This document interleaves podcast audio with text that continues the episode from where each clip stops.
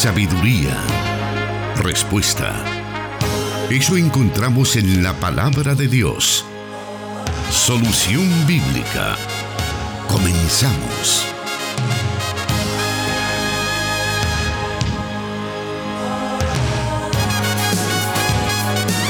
En esta tarde dándole la bienvenida a una nueva presentación del programa Solución Bíblica, este programa que martes a martes presentamos en vivo a las 5 de la tarde desde Plenitud Radio 98.1 FM en Santa Ana, transmitiendo también en cadena a través de 100.5 FM Restauración para todo el territorio nacional de El Salvador. Así también saludamos a nuestros hermanos que nos escuchan en el, en el oriente de El Salvador a través de Restauración 1450 AM y en el occidente de Guatemala también nos escuchan nuestros hermanos a través de la señal de Cielo FM 89.1. Gracias por estar ya listo para recibir cada una de esas respuestas que el pastor Jonathan Medrano nos da y bueno, estas basadas en las sagradas escrituras. Iniciamos entonces en esta tarde dándole la bienvenida al anfitrión de este programa, el pastor Jonathan Medrano. Bienvenido, pastor. Muchas gracias, hermano Miguel Trejo. Un cordial saludo para toda la audiencia del 98.1 FM acá en el occidente de la República y para los oyentes de 100.5 FM de Restauración y 1450M en San Miguel. También saludamos a nuestros hermanos en Guatemala que nos escuchan en el occidente de nuestra hermana República de Guatemala, los oyentes de Cielo FM. Gracias por estar siempre pendientes de esta transmisión. También saludamos a aquellos que ya nos están siguiendo a través de eh, nuestra fanpage de Solución Bíblica eh, que también está transmitiendo en tiempo real lo que, se, lo que está ocurriendo aquí en los estudios de Plenitud Radio. Exacto, damos gracias a Dios entonces por la vida de nuestros oyentes, aquellos que ya están listos para recibir todas esas respuestas a las preguntas que han sido enviadas por nuestra audiencia a través de los diferentes medios, ya sea WhatsApp o las páginas en Facebook. Cada uno de estos medios todas las semanas los estamos revisando y cada una de las preguntas que usted hace llegar las ponemos en una lista y así por orden de llegada son respondidas cada una de estas preguntas. A lo mejor usted ya tuvo la experiencia de escuchar la respuesta a su pregunta. Tuvo que esperar, hay algunos que todavía tienen que esperar un poco más, pero lo importante es que a través de este medio estamos aprendiendo de las sagradas escrituras a través de las preguntas que otros hacen. Bueno, sin más vamos a dar inicio entonces y vamos a iniciar con la primera pregunta de esta tarde. Y nos dice de la siguiente manera. ¿Qué dice la Biblia sobre la, la teoría de la evolución del hombre? Absolutamente nada. Recordemos que la teoría de la evolución apenas y se pronunció o se dio a conocer eh, a mediados del siglo XIX. Y obviamente que esa teoría propone que el origen del hombre no tuvo como consecuencia la intervención divina. De tal forma que algo semejante pues no se podría encontrar bajo ningún punto de vista en las escrituras. La palabra de Dios es enfática en afirmar desde las primeras líneas del capítulo 1 del libro de Génesis que en el principio creó Dios los cielos y la tierra. De tal forma que es Dios el que hace las cosas posibles, el que planificó la creación como tal. Él es el artífice, Él es el creador, Él es el que ejecutó también su obra creadora. De tal forma que en Él se encuentra eh, la intervención plena de la creación. Y obviamente que una teoría como la de la evolución del hombre es contraria a la de la enseñanza escritural, a la verdad de la revelación de Dios en que es Dios como creador el que sustenta todas las cosas. De tal manera que la Biblia no dice absolutamente nada de algo tan opuesto a la esencia misma de la creación. Ahora bien, si al, respecto siempre de la creación y de otros temas que existen, teólogos, pastores y pensadores que tratan de avalar los hechos bíblicos a través de la comprobación científica, eh, ¿qué puede decir usted por, esa práctica que algunos tienen? Tratar de, de, dar una explicación científica a esos hechos que la Biblia ha, ha descrito. Lo que la ciencia nos enseña en realidad es que la gloria de Dios es claramente visible, aunque algunos científicos se rehusan a reconocerlo. Ahora, eso también era cierto, incluso el apóstol Pablo reflexiona a partir de eso, eh, después de explicar que el poder y la naturaleza divina de Dios son claramente visibles en la creación, como él lo afirma en la carta a los romanos, eh, Pablo dice claramente, pues aunque conocían a Dios, no lo honraron como a Dios, ni le dieron gracias, sino que se hicieron vanos en sus razonamientos y su necio corazón fue entenebrecido.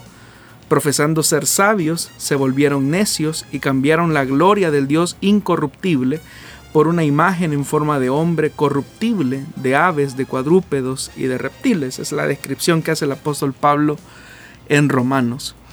Ahora, eh, es interesante ver también cómo hay muchos científicos que en la medida que van investigando eh, toda la, digámoslo así, todo el, todo el desarrollo científico, las investigaciones, los hallazgos que están encontrando, cada vez ellos eh, tienen más preguntas que respuestas.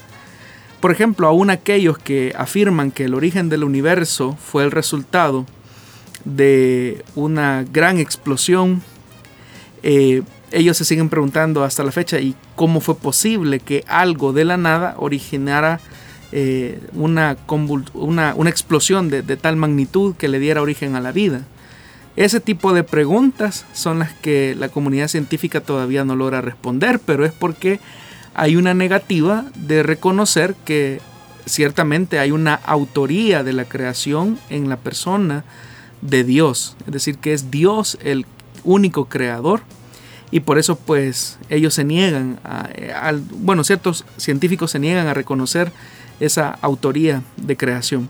Ahora, es verdad hermanos que también hay algunos creyentes que se afanan bastante en tratar la manera de comprobar que lo que la Biblia dice es auténticamente cierto a través de la vía científica. Pero muchas veces en esos intentos eh, se desfigura eh, la intención de cómo Dios desea que le conozcamos. Dios desea que le conozcamos a Él a través de la fe. De hecho que la Biblia, más que un libro científico, es un libro de fe. Es decir, es un libro que expresa la comunidad, que expresa la fe de una comunidad, en este caso eh, una comunidad israelita, y que luego se fue eh, colocando también esa expresión de fe en las comunidades judeocristianas y luego en el mundo gentil hasta llegar a nosotros. Pero el contenido de la Biblia, eh, más que tratar la manera de comprobarle o tratar la manera eh, de evidenciarle al hombre por el elemento racional algunos hechos que en ella son descritas, lo que Dios desea es que el ser humano le conozca a Él por el camino de la fe porque es precisamente el camino de la fe el que nos conduce a una auténtica revelación de Dios y también a una, a una auténtica relación con Él. De tal manera que nosotros podríamos tratar la manera de eh, demostrar con evidencia científica que el origen de la creación tuvo su lugar eh, en, la persona de Dios. Y eso, pues como le repito, a través de razonamientos eh, racionales, obviamente. Pero aun cuando se hicieran esos esfuerzos, y yo creo que algunos los han hecho, eh, son, muy pocos los que realmente van a llegar al conocimiento de la verdad, de la palabra de Dios y de la revelación eh, que se tiene acerca de ese Dios. El mismo Jesús, incluso cuando eh, fue colocado en esa situación donde los religiosos le, le, pedían una señal y le decían, danos una señal para que podamos creer en ti, él mismo se rehusó a hacerlo porque él, él, él era consciente que él quería que se le conociera a él no por lo que él hacía, sino por lo que él es. De tal manera que el camino que tenemos, eh, seguro, eh, con acceso a esa revelación es a través de la fe que se produce al conocer al Hijo de Dios y entender que Jesucristo es la máxima revelación de Dios dada a los hombres. Queremos agradecer a nuestra audiencia que está pendiente del Facebook Live. Por ahí se están reportando ya con nosotros. Siga escribiéndonos, siga dejándonos su reporte desde donde nos escucha. Eso será muy importante para nosotros. Más adelante en el programa estaremos dando lectura a algunos de esos comentarios. Eh, bueno, algunos nos estaban reportando por ahí que, tenían, que teníamos dificultades con el tema del audio en, ese, en esa vía, pero gracias a Dios ya está solventado, así que a seguir escuchando y a seguir aprendiendo de la palabra de Dios. Nos estaban diciendo que repitiéramos la pregunta que acaba de responder el pastor y era eh, ¿qué dice la Biblia sobre la teoría de la evolución del hombre? Esa es la primera pregunta que el pastor respondió hace unos instantes. Gracias por estar pendiente de nosotros. Vamos a hacer en estos momentos una pausa y volvemos con más de Solución Bíblica.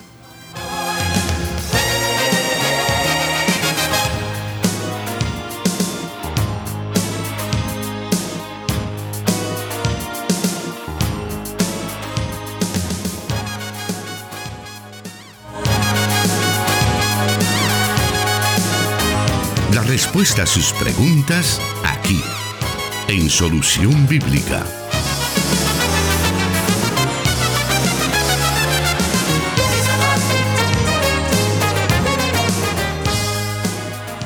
Y ha llegado el momento de conocer la segunda pregunta de esta tarde para que el pastor Jonathan dé la respectiva respuesta a ella. Y nos dice así esta pregunta.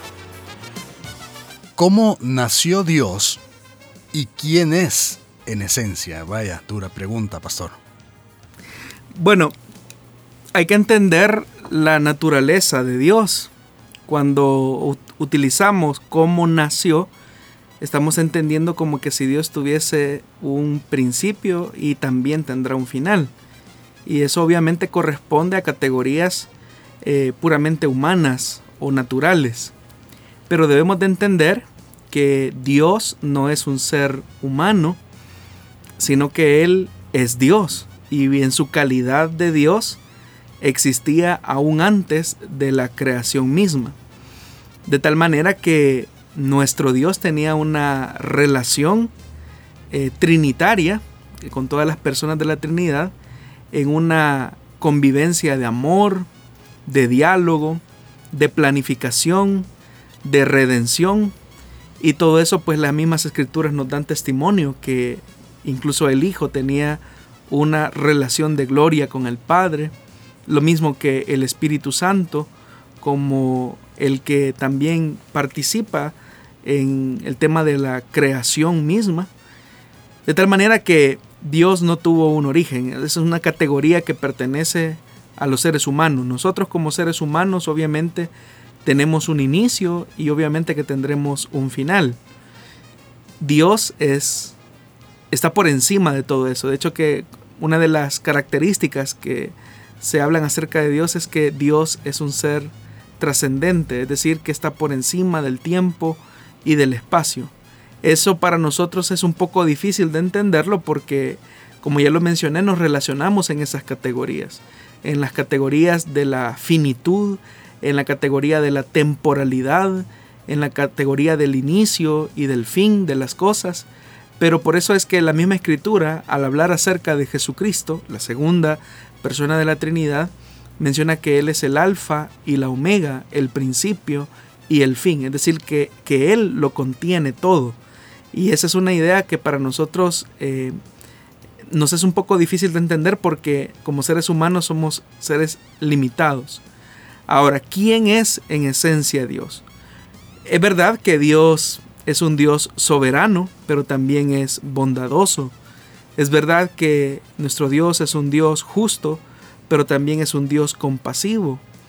Y uno de los atributos que mejor expresa eh, su esencia es su santidad. De hecho que de todos los atributos que se describen en la escritura acerca de Dios es su santidad. El mismo profeta Isaías cuando tiene eh, la visión al inicio de su ministerio, pues obviamente que él habla acerca de su santidad expresada en esa, esa repetición, santo, santo, santo. Y esa repetición del el Señor en toda su máxima expresión de santidad, eh, obviamente expresa eternidad y son, como repito, eh, categorías que obviamente nosotros no comprendemos porque somos seres humanos finitos y temporales. Ahora, siendo que Dios vivía, por decirlo de alguna manera, o vive en la eternidad, eh, esa relación íntima y cercana entre el Padre, el Hijo y el Espíritu Santo, eh, esa armonía trinitaria, es la que también eh, permitió el origen de la vida, como lo mencionamos en nuestra primera intervención, pero que también suscitó un plan de redención. Es un Dios de amor que al amarse, es decir, mientras las personas de la Trinidad se amaban entre sí eh, en la eternidad, esa expresión de amor se tradujo también en la creación misma, en su criatura, pero también en vista de nuestra temporalidad y de nuestra finitud. Dios era consciente de lo que sucedería y por eso es que también trazó un plan de redención. Entonces, eh, Dios no es una persona que tiene un, principio y mucho menos tendrá un fin. Por eso Él es Dios.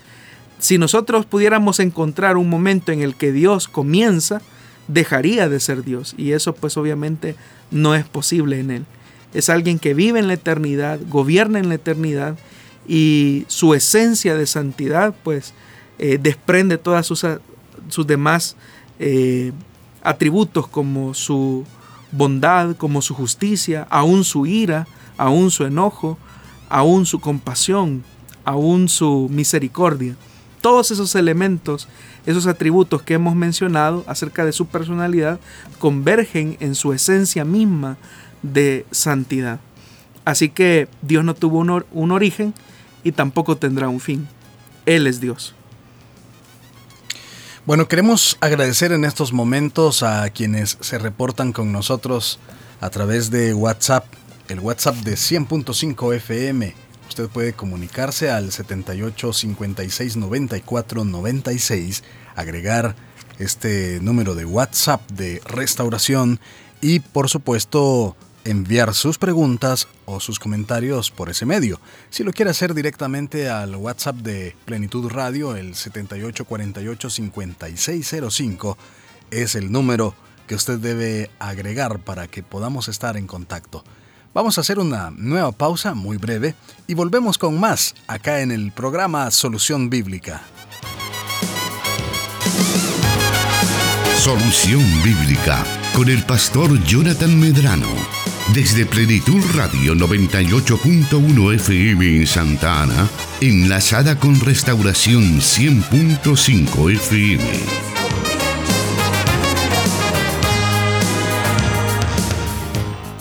Bueno, vamos a entrar a una nueva serie de preguntas.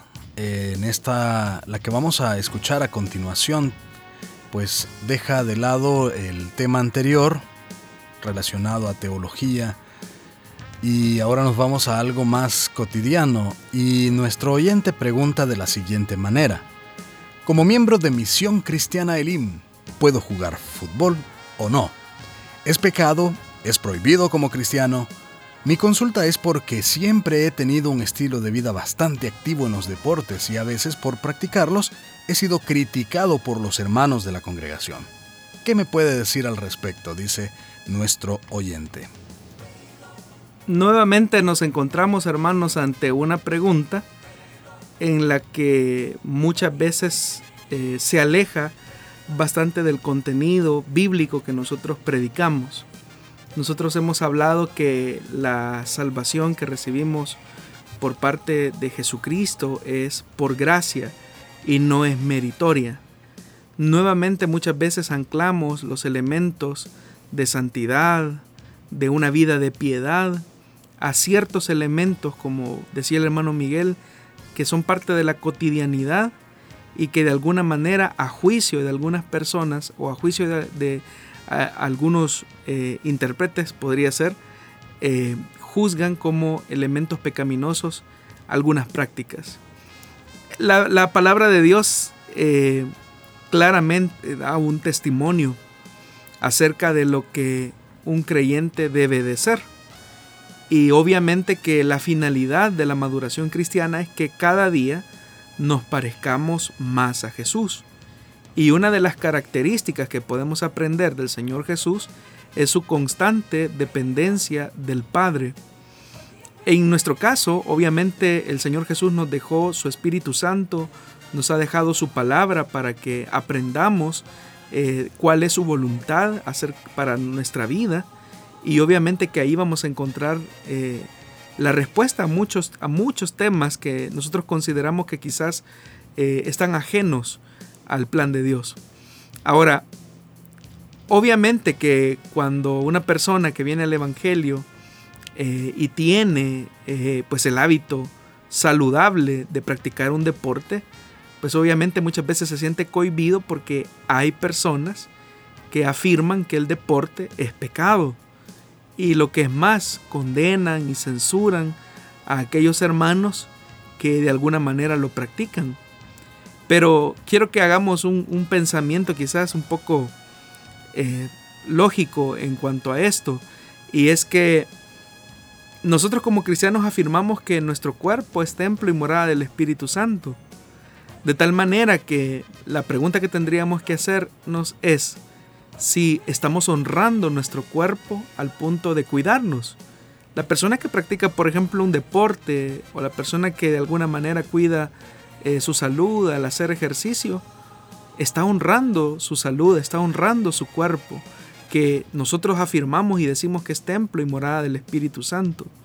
Nosotros le somos más útiles a Dios teniendo una, una vida saludable, un estilo de vida saludable, de tal manera que el practicar deportes obviamente que debe de ser eh, algo que nosotros debemos de, balancearlo con la vida cotidiana eh, es necesario, es importante. Por ejemplo, un joven que está en todo su crecimiento, tiene mucha energía, ¿cómo nosotros vamos a llegar a decirle no, no juega, no practica ningún deporte porque eso es pecado?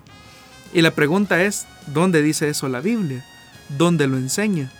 Más bien, nosotros deberíamos de alentar a nuestros muchachos a que, bueno, en tiempos regulares obviamente, hoy no se puede, pero en tiempos regulares, eh, a que tengan una, vida activa en el ejercicio, eh, en esa vitalidad obviamente.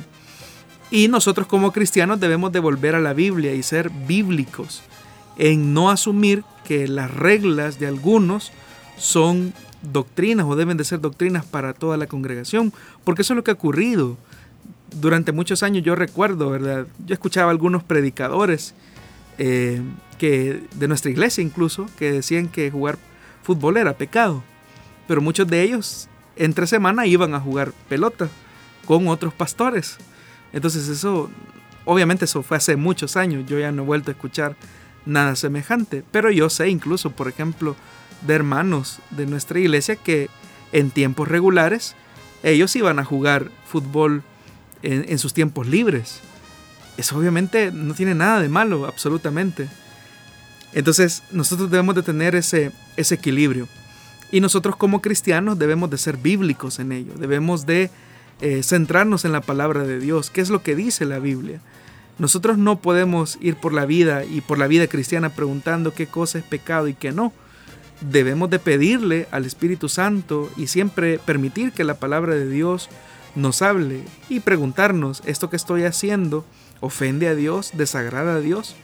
Ahora, obviamente, si el fútbol o la práctica de un deporte sustituye valores y principios bíblicos al punto que, por ejemplo, por la práctica de un deporte no me congrego, por la práctica de un deporte eh, desmedido, eh, no estoy dedicando tiempo a mi vida devocional, eso ya es otra cosa, porque hay una sobre, eh, sobrevaloración acerca de una actividad específica.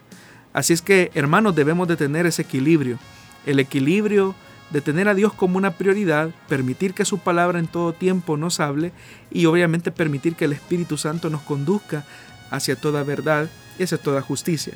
No debemos de caer en esa religiosidad donde muchas veces, hermanos, juzgamos la espiritualidad de una persona sobre la base de aspectos eh, físicos o sobre la base de aspectos eh, de apariencia nada más. Debemos de apoyar incluso a nuestros jóvenes a que tengan una vida saludable. Nosotros mismos debemos de, de ser parte de eso. Ahora, ¿qué hay con respecto a los elementos que están detrás de cada deporte? Por ejemplo, en el caso del fútbol es un deporte que obviamente se, se desarrolla en equipo, se juega en equipo. Pero de repente han habido quejas de personas que, pues afuera sí, muy cristianos y todo, pero dentro de la cancha las cosas se vuelven un poco, eh, pues tensas, tanto por palabras que, que, dicen dentro del juego, como también la forma en que ellos practican el deporte. Eso en el caso del fútbol. En el caso de los gimnasios u otros deportes que podrían llegar al punto de eh, pues fomentar la malicia eh, o la más bien el poder hacer eso por, por no tanto por salud sino por el aspecto físico visible. No sé si me doy a entender, pastor, con respecto a eso. ¿Qué podemos decir? Bueno, alguien dijo que en la cancha de fútbol también se evidencia el cristianismo de las personas. Estoy totalmente de acuerdo, hermano. Los cristianos deberían de ser las personas que mejor jueguen. Y no estoy hablando eh, en, el aspecto técnico, sino en el aspecto eh, profesional o ético, si lo queremos ver de alguna manera. Es decir, admitir eh, los errores, las faltas, las equivocaciones, ¿por qué no decirlo también? Cumplir eh, las reglas del juego, tratar bien a las personas, pero como usted dice, muchas veces eh, se va a la cancha y ahí se deja de ver toda la, el, tema carnal muchas veces al, al, tratar la manera de ser ofensivos, de ridiculizar a las personas, existe eso. Obviamente que nosotros como cristianos, eh, especialmente los jóvenes que practican el deporte, deben de hacerlo eh, aún en la cancha, tienen que demostrar su cristianismo, siendo personas respetuosas, que siguen las reglas, personas que tratan con dignidad a las personas, personas que admiten sus errores y también en el juego, ¿verdad? Aprender a ganar y aprender a perder, porque también nos hemos dado cuenta de hermanos que van a jugar pero cuando les toca perder, quedan enemistados con, con los hermanos con los que jugaron. No reconocen que es un simple juego. Es decir, tener esa, esa, realidad. Ahora, en cuanto al tema de los deportes o, al tema de las actividades como las que se practican en un eh, gimnasio, obviamente que nosotros debemos de tener, como ya lo dije, un equilibrio. Y el equilibrio es obviamente se establece sobre los parámetros en los que se ejecuta una actividad. Una persona que va al gimnasio y que lo hacía en tiempos regulares, pues obviamente es una persona que desea tener una buena salud, desea tener una buena autoestima y en, absolutamente en nada de eso hay nada pecaminoso. El problema es cuando ya se da una eh, sobredimensión acerca de ciertas actividades, de tal manera que la intención es únicamente eh, una, una, vanagloria, eh, una vanidad. Muchas veces se acusa, como yo le he dicho en otras ocasiones, a la mujer de, ser personas vanidosas, dicen algunos, pero realmente a veces los hombres son más vanidosos cuando hacen este tipo de, actividades. Entonces debe de, eh, debemos de ajustar nuestras motivaciones. Si lo que a usted le motiva es tener buena salud, cuidar su cuerpo, hágalo, sígalo haciendo, practíquelo, motive a sus hijos a hacerlo en el equilibrio saludable de que nuestro cuerpo no nos pertenece. La Biblia dice que hemos sido comprados a precio de sangre. De tal manera que nosotros debemos de honrar nuestro cuerpo, pero también debemos de tener una motivación eh, real. No debemos de caer en, en esa carrera desenfrenada en la que va el mundo, tratando la manera de establecer modas o criterios de belleza que muchas veces son contrarios y opuestos a la palabra de Dios. Así que nuestra motivación como cristianos debe de ser el tener buena salud y también el, obviamente sentirnos bien, tener una, una, estima saludable, una salud saludable. Eh, esa debe ser nuestra motivación. Por medio de WhatsApp nos hacen una pregunta respecto a este tema y nos dice la oyente si el yoga es un deporte y si es pecado practicarlo. El yoga no es un deporte, es una son terapias de, meditación. Y obviamente que el origen del yoga no es, es, un origen oriental, que muchas veces eh, colinda de alguna manera con algunas prácticas espiritistas que van eh, en contra de la palabra de Dios. El yoga no es un deporte. Bueno, vamos a irnos ahora a la lectura de algunos comentarios que tenemos en la fanpage de Plenitud Radio, donde estamos transmitiendo eh, el programa en Facebook Live. Tenemos algo otros comentarios que llegan a la, a la página de Plenitud Radio, de Misión Cristiana Elim Santa Ana, también en Solución Bíblica. Vamos a estar más adelante también eh, viendo esos comentarios que usted envía. Eh, mientras tanto, usted aprovecha este momento para seguir enviando y vamos a hacer una pausa y luego venimos con la lectura de esos saludos, esos comentarios y algunas preguntas que usted nos envía.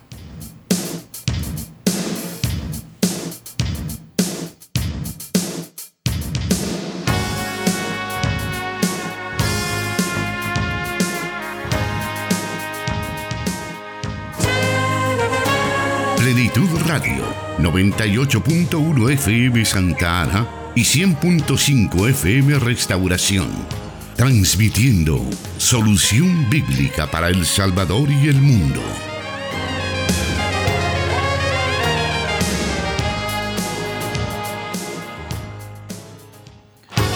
Seguimos adelante con el programa Solución Bíblica. Por allí uno de los comentarios que hemos recibido es de parte del hermano Roberto Erazo y él dice, hermano, soy miembro de la iglesia Elim y fui un futbolista profesional por gracia de Dios, del don que me regaló, de donde por mi sueldo llevé la leche y el, alimento de mi familia, dice nuestro oyente, pastor. Bueno, eh, nuevamente, ¿verdad? Eh, nos encontramos ahí con un caso de un hermano, ¿verdad? Que pues participó del fútbol profesional, ¿verdad? Vivió de eso. Y como él lo dice, llevó el sustento a su familia.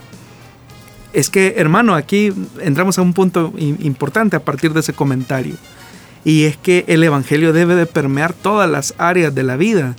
Debe de permear la cultura, la educación, la política, eh, la sociedad. ¿Y por qué no? O sea, el, el cristianismo, el Evangelio debe de permear los deportes debe de hacerlo, la ciencia debe de permearla.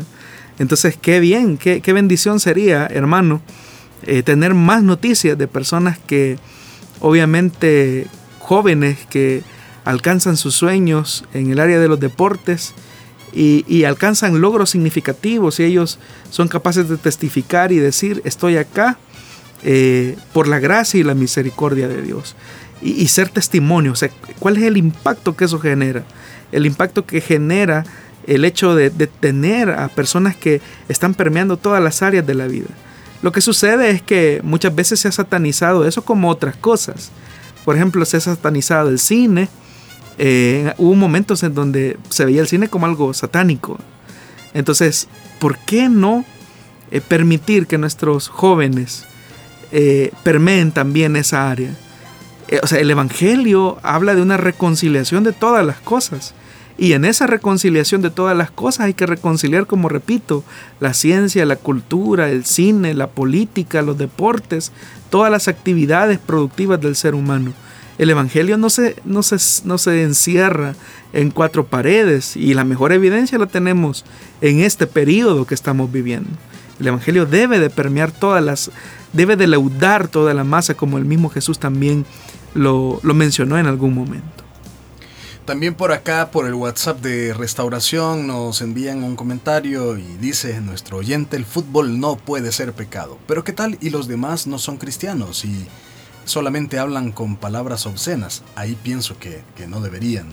Y felicito al hermano que desarrolla este programa de soluciones bíblicas. Les escuchamos desde Jiquilisco. Gracias por estar ahí muy pendiente de nosotros. Eso era pues con respecto a el tema que estábamos eh, antes de la pausa, que estaba tratando el pastor Jonathan Medrano. Hay otras preguntas que hemos recibido a través de el WhatsApp de restauración que vamos a tomar nota de ellas y las vamos a incorporar pues a la lista que tenemos y sabemos que en algún momento va a llegar la respuesta. Vamos a ir entonces, como habíamos dicho acá, a la bandeja de entrada de comentarios de el Facebook Live que estamos desarrollando en estos momentos. Y por ahí pues nos están saludando nuestro hermano Jonathan Vanegas. Dicen bendiciones ya listo para aprender. Bendiciones hermano Jonathan Vanegas. Enrique García Dios les bendiga hermanos. Emilia de Hernández bendiciones. Eh, Almita Cortés nos dice Dios me los bendiga hermanos tan bonito programa desde Campos Verdes nos escucha. Eh, también está por aquí saludándonos Daisy García Funes. Dios me les bendiga, hermanos Miguel Trejo y Jonathan Medrano. Eh, lo escucharé por la radio, nos dice desde Tonacatepeque, siempre en sintonía. También, pues ahí saludando a Raúl Posada, que siempre está pendiente de nosotros también. Muchísimas bendiciones. Enrique García nos está también por ahí saludando. Emilia de Hernández. Em, veamos, Carmen Escobar también está pendiente. Eric Flores nos dice Shalom Alejem. Hermanos, acá escuchándolo como siempre, acá en San Salvador, desde la casa, en la Sacamil. Ana Castillo, hermanos, Dios les bendiga, los vemos desde San Francisco, California. Eh, también por acá eh, nos hace una pregunta Carmen Escobar, vamos a tomar nota de ella. Alberto Gómez de la O nos dice, saludos de la Iglesia Centro de Fe Esperanza y Amor en Atizapán, en el Estado de México. Pastor Eric Gómez. Saludos hermano, gracias por estarnos escuchando allí en México. Y también pues nos están saludando, Dios le bendiga hermano pastor Jonathan Medrano, nos dice un perfil que dice funeraria y parque. Carmen Escobar nos dice, mi esposo pide que pregunte qué piensa la eh, Iglesia LIM sobre la doctrina de la expiación limitada. Por supuesto, vamos a tomar nota de su pregunta para poderla hacer llegar al pastor Jonathan Medrano. Em, veamos, Mateo Melgar también está escuchándonos desde San Pablo, California. Bendiciones, nos dice. Víctor Manuel Barrientos eh, nos hace una pregunta también y vamos a tomarla en cuenta, por supuesto, y la vamos a trasladar al pastor eh, Jonathan. Él nos está preguntando cuándo estaría recibiendo la, respuesta. Es algo, hermano, que no podemos eh, prever aún porque si ustedes eh, se dan cuenta, cada una de las preguntas es desarrollada de manera amplia. Por esa razón se toma el tiempo el pastor Jonathan de poder explicar cada una de las preguntas y por esa razón es que a veces en un programa podemos al menos transmitir unas seis u ocho preguntas de muchas que tenemos, pero lo importante es que podamos estar pendientes y aprender. Llegará el momento cuando usted podrá escuchar eh, la respuesta a su pregunta. Vamos a continuar entonces con solución bíblica en esta tarde y nos vamos a ir a la siguiente pregunta que nos dice de la siguiente manera. Recientemente, un cantante cristiano de Brasil se declaró a favor del movimiento LGTBQ a través de ciertas publicaciones. Hace algunos meses también lo hizo el escritor del libro Le dije adiós a las citas amorosas. ¿Qué está sucediendo al interior de las iglesias para que este tipo de situaciones se estén dando con más frecuencia? Nos dice nuestro oyente pastor. Bueno, eh, hace algunos meses efectivamente hubo alguien, un escritor, el escritor de este libro, eh, digo el nombre porque él incluso públicamente dio algunas declaraciones al respecto. Joshua Harris eh, mencionó su... Eh, realmente se retractó de algunas cosas que él mismo incluso había mencionado en este libro. Y recientemente pues un cantante cristiano, un joven cantante cristiano de Brasil, insinuó efectivamente de alguna manera su apoyo a ciertas cuestiones homosexuales. Ahora, ¿por qué se está dando esto al interior de las iglesias? Y la pregunta es con más frecuencia. Hay varias cosas acá que hay que, hay que reflexionar. En primer lugar, quizás la, nosotros como iglesia, y hablo en términos generales, creemos que este tipo de situaciones no se pueden dar. seguimos creyendo que este tipo de situaciones no se pueden dar al interior de la iglesia. Y por eso es que raras veces las mencionamos o raras veces predicamos acerca eh, de ello en el tema de la orientación y la educación sexual.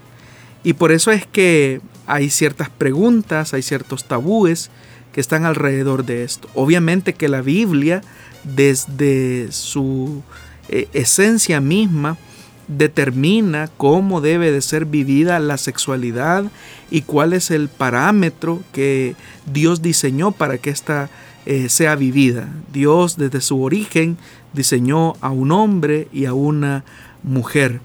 Pero ¿qué hacemos con aquellas personas que auténticamente eh, han tenido o han nacido en hogares de cristianos, de creyentes, y ahora están enfrentando este tipo de luchas y tentaciones? ¿Existe esa posibilidad? Hay personas y hay cristianos que incluso creen que esto no puede darse, porque un cristiano no va a poder experimentar ese tipo de tentaciones, se afirman.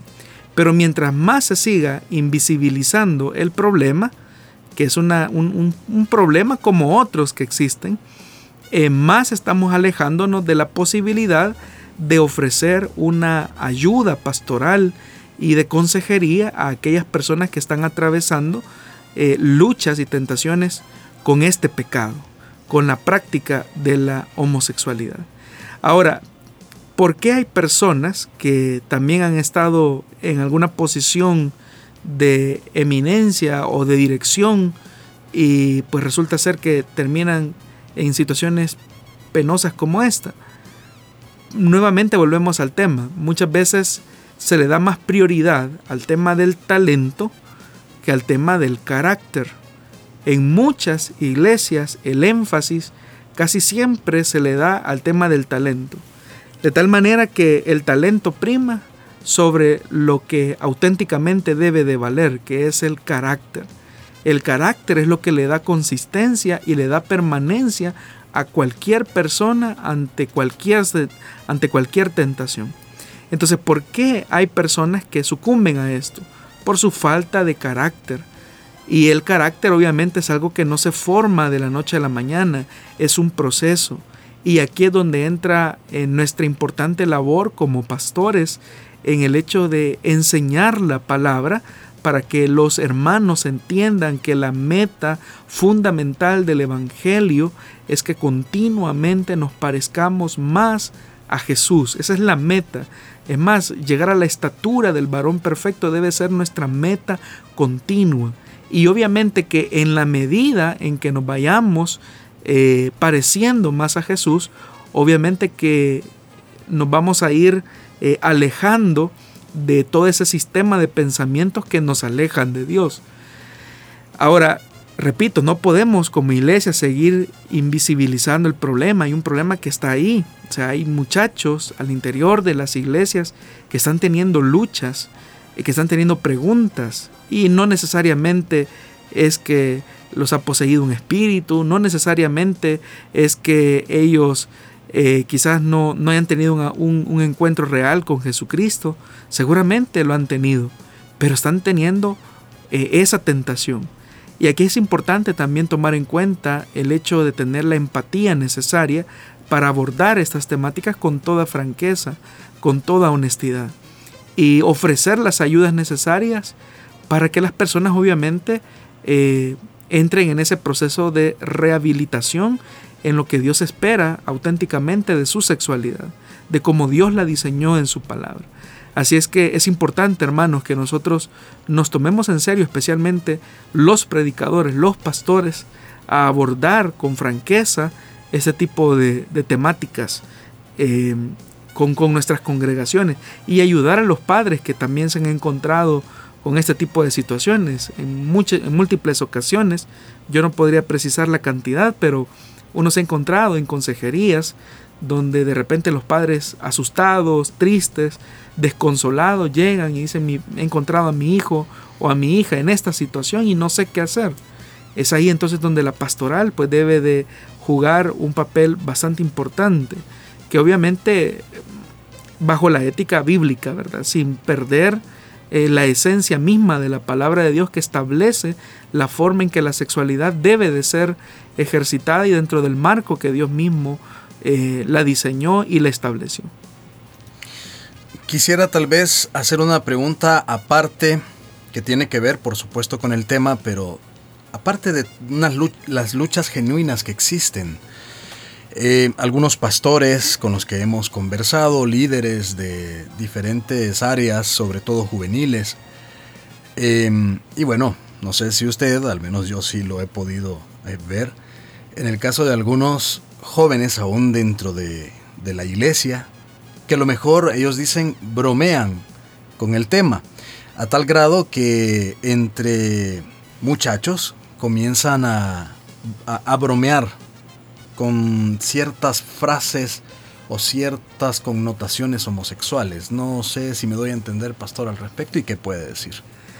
No, es que el problema, hermano, es que el que el que ha caído en la práctica de la homosexualidad, ya estamos hablando de una persona que ha practicado, muchas veces tiene todo un antecedente, es decir, la, la homosexualidad es simplemente la punta del iceberg de todo un problema más complejo que se ha tenido en la niñez. Abusos sexuales, por ejemplo, la falta o la ausencia de una figura eh, masculina, real, que haya servido como modelo para muchas veces ese niño. Y no estoy diciendo, aclaro, que todo el que no haya tenido una figura masculina en el hogar termina haciendo eso, porque muchas personas, o sea, y en el caso de nuestro país, ya ni se diga que hay tantos hogares no tan naturales, o más bien dicho, hogares no tan convencionales, es la, es la palabra, donde ha estado ausente la figura masculina, obviamente no terminan cayendo en esta, en esta práctica, pero en algunos casos sí ha ocurrido. Es decir, en los estudios que se han hecho acerca de la práctica de la homosexualidad, siempre hay ciertos temas recurrentes.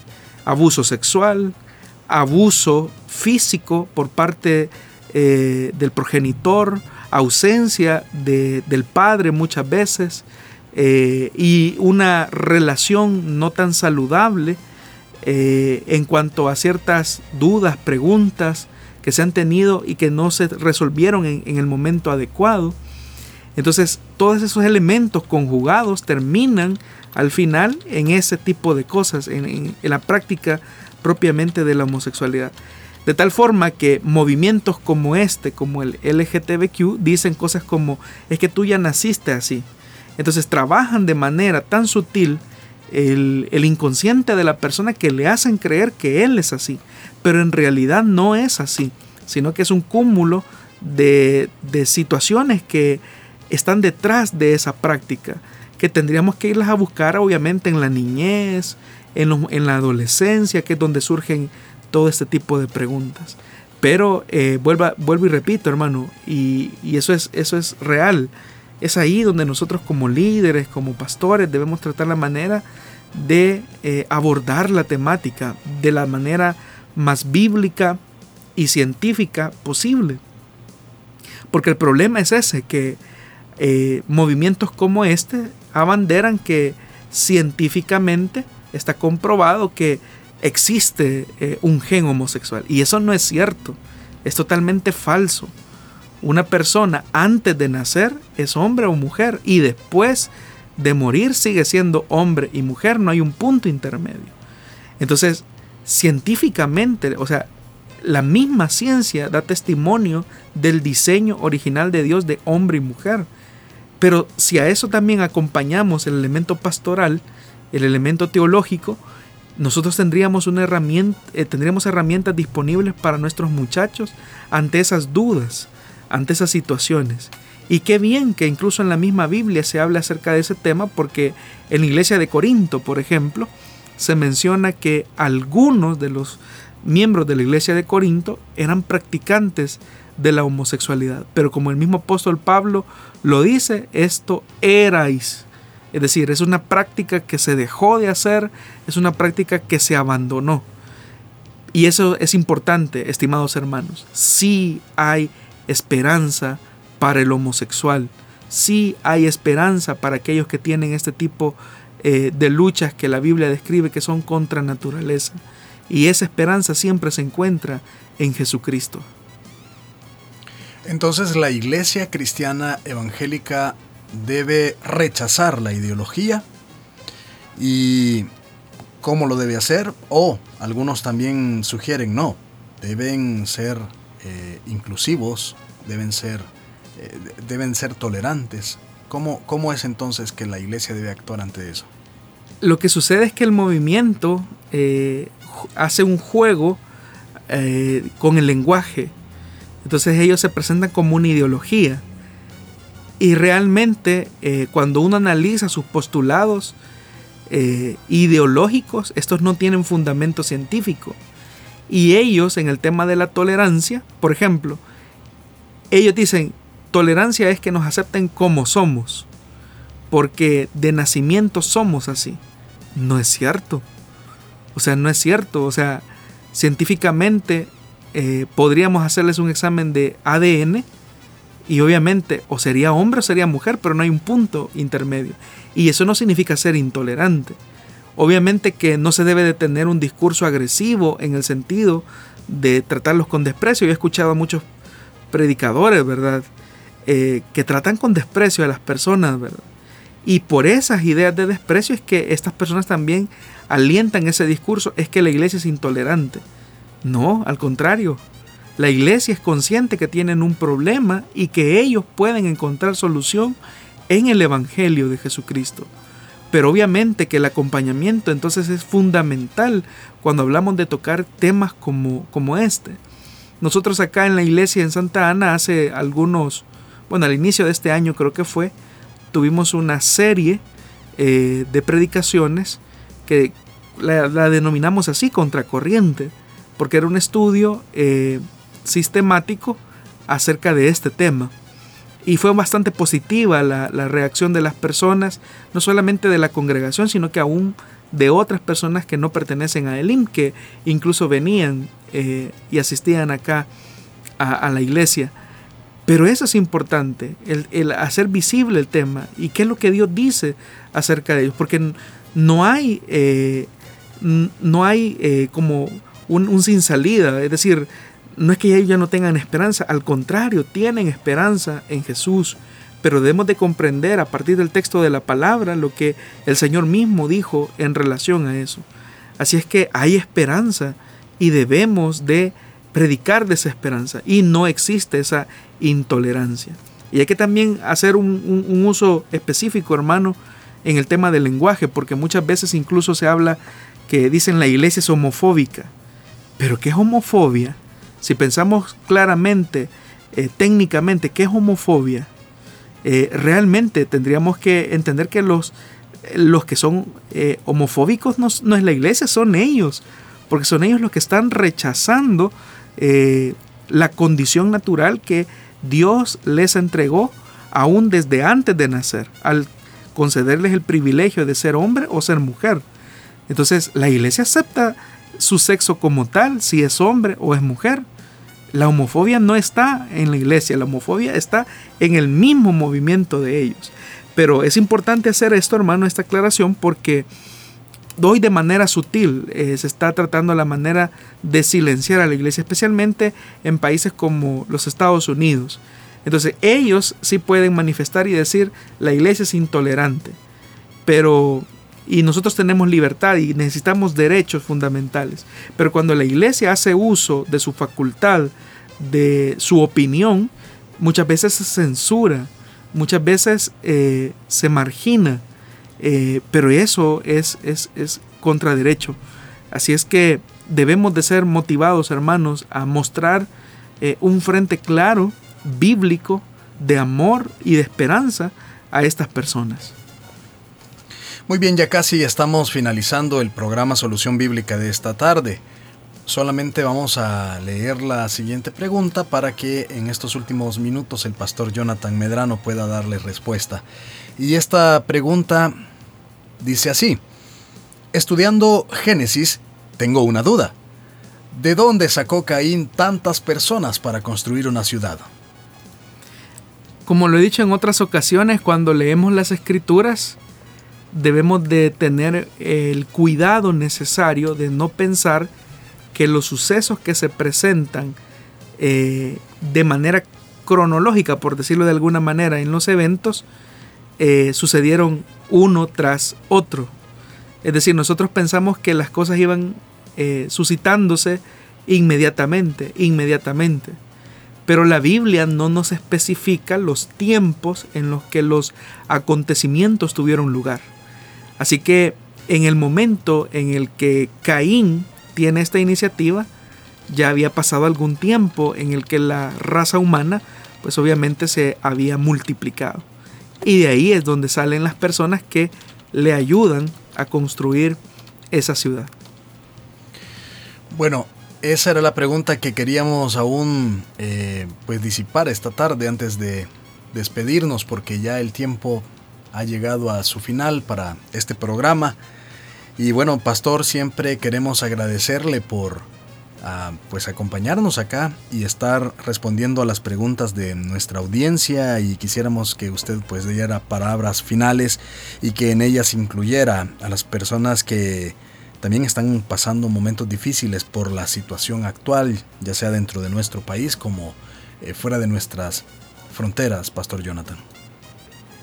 Bueno, gracias a todos los hermanos que tienen, nos honran con ese privilegio eh, de, sintonizarnos. Gracias, hermanos.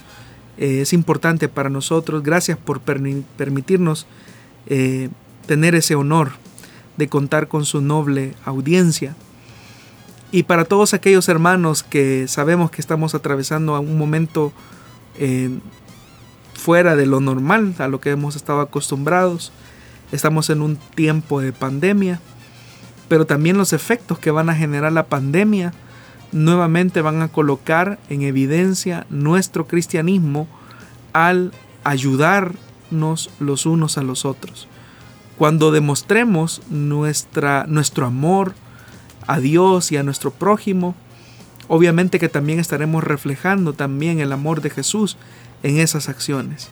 Así es que en una situación de pandemia y aún las secuelas eh, fuertes que van a quedar después de este periodo, somos llamados a ser luz, a ser sal. Y uno de los elementos que deben de distinguir al pueblo de Dios y a los cristianos es la compasión y la misericordia. Compasión y misericordia. Probablemente usted, hermano, esté completo, tenga lo necesario, pero a su alrededor le aseguro que hay personas que están en una situación bastante difícil. Usted tal vez no podrá resolver todos los problemas de las personas que están atravesando algún tipo de necesidad, pero sí usted puede hacer algo en la medida de sus capacidades. Muy bien, le agradecemos por habernos escuchado, por haber estado pendientes de la transmisión de Facebook Live. Queremos hacerle la invitación para que usted vuelva a escuchar este programa en las diferentes repeticiones que se ofrecen en Plenitud Radio hoy a las 9 de la noche y mañana a las 11 de la mañana, y en restauración los días jueves a las 8.30 de la noche, sábado a las 9 de la noche y domingo a la 1 de la madrugada. Esté pendiente siempre también de revisar las plataformas de eh, SoundCloud y Spotify. Búsquenos como solución bíblica y ahí posteriormente usted podrá encontrar este programa para revisar algún elemento que le haya llamado la atención. No nos queda más entonces que despedirnos. Soy Miguel Trejo y nos escuchamos en la próxima emisión de Solución Bíblica.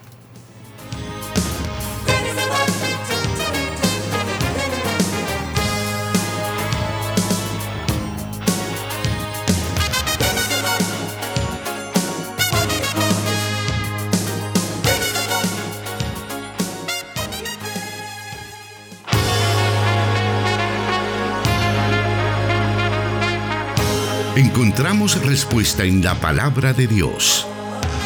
Solución bíblica. Hasta el próximo programa.